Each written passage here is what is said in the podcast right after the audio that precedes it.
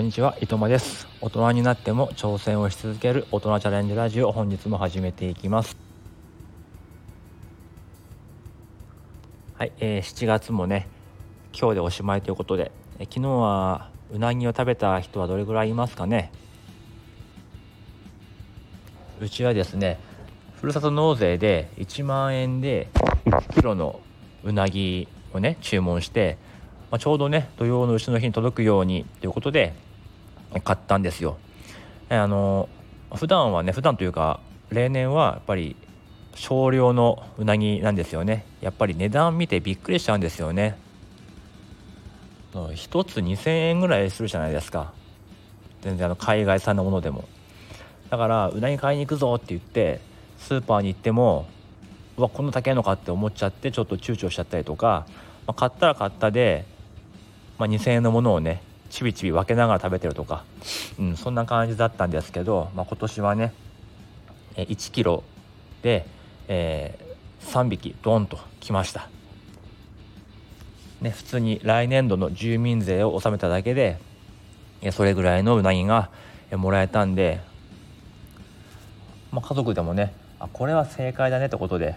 まあ、来年以降の恒例になりそうですね。もうあの十分っていうぐらいうなぎを乗っけて食べてで余ったりもしたんで、まあ、今日のねお弁当もうな丼にしました。もう大満足のお昼ご飯って感じですね。でまあ今日のテーマなんですけども、まあ、子供の夏休みの宿題って親が大変だよねっていう話をしたいと思います、まあ、昨日ねうちの子の小学校1年生の、まあ、長男の自由研究を済ませました。で何をしたかっていうとクレープ作りってことで、まあ、クレープのね食べ比べ、まあ、5種類作って、まあ、そのうちそのどれが一番美味しいかみたいなことをま予想してでその後ま食べてみてで実際どうかっていう、ま、そういう、ま、研究というほどじゃないかもしれないですけど、まあ、そんなことを、えー、してみました。でまあ日曜日に作ったんですけど、まあ、土曜日の段階で材料を、まあ、ピックアップしてでまあスーパーに買い出しに行ったんですね。でやっぱりね小1なんでほとんどがやっぱり親が用意しなければいけません、まあ、ちょっと切ったものを炒めるとか皮むいたものを切るとかあとはまあトッピングとかそういうところをまあ長男がしたっていう感じなんですよね、まあ、この後あの、まあ、食べたんでレポートでまとめておしまいかなっていう感じです。で今回作った、えー、クレープっていうのは5種類で納豆キムチ、えー、アップルシナモンとバナナホイップキャラメル、えー、小豆抹茶アイスでハムチーズハムハムピザソースチーズみたいなそういうやつですね。まあ、食事系と、まあ、スイーツ系をこうねバランスよくってことで考えてやっていきました。で、まあ、長男はねやっぱりキムチ納豆はいや食べたくない。もう絶対まずいよって言ってたんですけども実際ねあの、まあ、一番初めに食べたんですけどあれこれいいかも。1位かもっていう風になったんですよね、うん、その後食べた、まあ、ハムピザチーズっていうのはそれもねこれもいいってことで2番になりました。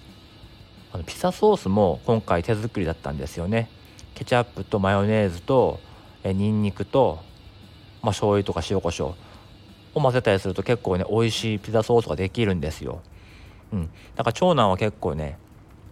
あの食事系のクレープが好きらしいです。でまあバナナとかねアップルシナモンっていうのは、まあ、当然美味しいに決まってるわけですよね。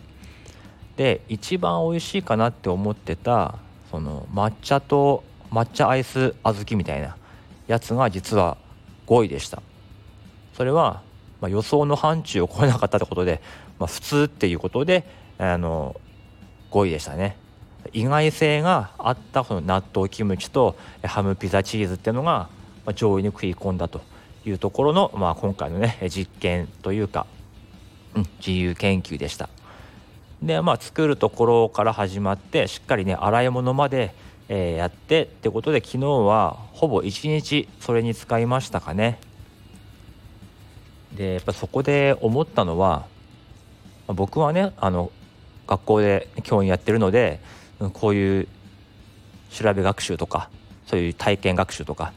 自分が好きなんでどんどんどんどんやらしたいし、ね、一緒にやっていくのが楽しいんですけど、まあ、そうじゃない親御さんもいっぱいいるわけだししかもねあの学校って夏休み子供暇だろうってことでいっぱい宿題をね出してくると思うんですけど基本的に親は夏休みじゃないじゃないですか。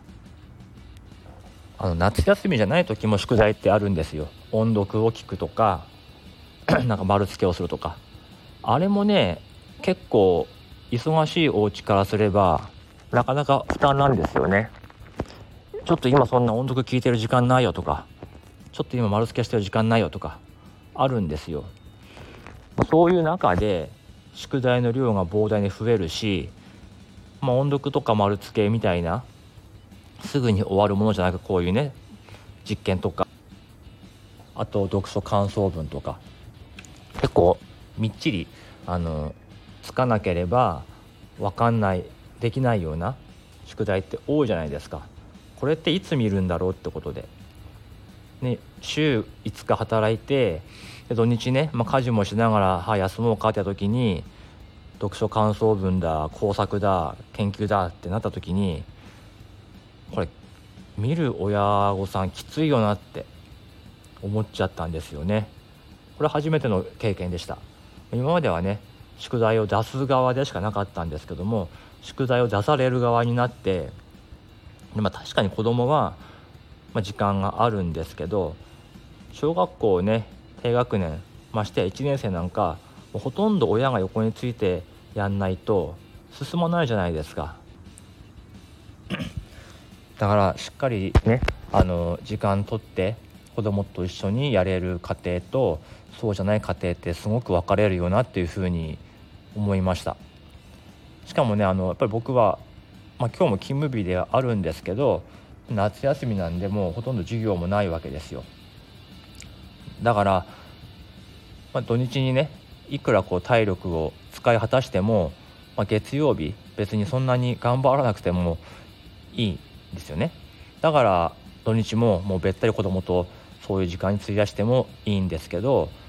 またね月曜日から仕事だって思ったりしてるとやっぱり土日全部ね子供とべったりあの何かをするってことって難しいですよね。やっぱり大人だってリフレッシュする時間欲しいし、うん、そうなってくるとやっぱり小学校低学年の夏休みの課題ってきついよなっていうふうに思いました。この後は絵日記とか読書感想文とかあと観察日記でしょ？朝顔のうんそんなんがあるんでなかなか大変だと思いますよ。学童クラブとか行っても、ね、そのドリルとかそういうのはねできると思うんですけどそうじゃない問題を解く以外のものはやっぱり親のサポートはすごく必要かなっていう感じですよね。